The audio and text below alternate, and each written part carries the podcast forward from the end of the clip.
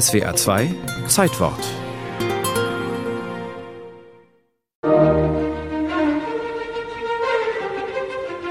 Abends hatte der Fabrikant Emil Molt zu Mozarts Zauberflöte eingeladen. So endete 1919 in Stuttgart die Gründungsfeier der ersten Waldorfschule. Sie war auf Initiative Molls entstanden, der den Begründer der Anthroposophie, Rudolf Steiner, gebeten hatte, eine Schule für die Kinder seiner Fabrikarbeiter zu konzipieren.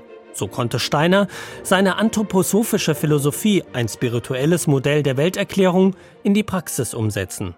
Die Waldorfschulen sind damals erstmal noch eine sehr kleine Lummer in einem Land, in dem es sehr viele Privatschulen damals gibt. Und es gibt ja zum einen eine sehr vitale Lebensreformbewegung und es gab auch noch von gewerkschaftlicher, sozialistischer Seite einen ganz anderen Anspruch davon, Kinder unabhängig vom Staat zu erziehen. Die Waldorfschülerzahlen wuchsen, so der Religionswissenschaftler Ansgar Martins, zunächst auch nach 1933, obwohl das NS-Regime nicht staatliche Schulen bekämpft. Es konnten keine anderen Erziehungsstile geduldet werden innerhalb dieses Regimes. Die allermeisten dürften 1933 gleich dicht gemacht worden sein an Privatschulen. Die neuen Waldorfschulen in Deutschland dagegen dürfen zunächst weitermachen und dort sieht man auch keinen Grund zur Sorge. Man muss dazu sagen, dass die allermeisten Anthroposophen den Nationalsozialismus erstmal für eine positive Entwicklung hielten. Auch wenn die Anthroposophische Gesellschaft 1935 verboten werden wird, weil man ihre Inhalte für zu wenig völkisch hält,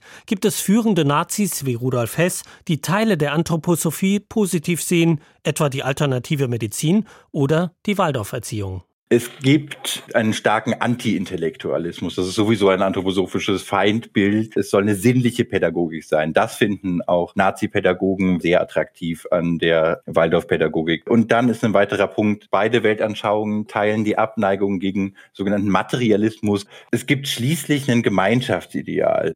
Andere in der Nazi-Führung lehnen die Anthroposophie strikt ab. Am 10. Februar 1934 verfügt der württembergische Kultusminister einen Aufnahmestopp für Erstklässler an der Stuttgarter Waldorfschule. Allerdings hebt der Erziehungsminister die Verordnung bald danach wieder auf. Die Waldorfschulen profitieren zunächst vom Kompetenzgerangel innerhalb des NS-Regimes. Aber sie werden begutachtet und zumeist wird ihnen mangelnder nationalsozialistischer Geist attestiert. Die Waldorfschulen laden dann die Gutachter wieder ein, um ihnen zu zeigen, nein, wir machen genau das, was ihr wollt, auch wenn wir es auf anderem Wege machen als ihr. Das halte ich doch für ein Indiz dafür, dass sie ganz eindeutig selber dachten, sie wären konform damit. Tatsächlich wird in den Gutachten immer wieder der Gemeinschaftsgeist gelobt. Zwar wird an den Waldorfschulen darüber gestritten, inwieweit man sich dem Regime anpassen soll, aber auf drohende Schließungen reagieren die Schulen immer wieder mit Beteuerungen, wie nahe sie dem nationalsozialistischen Denken stehen.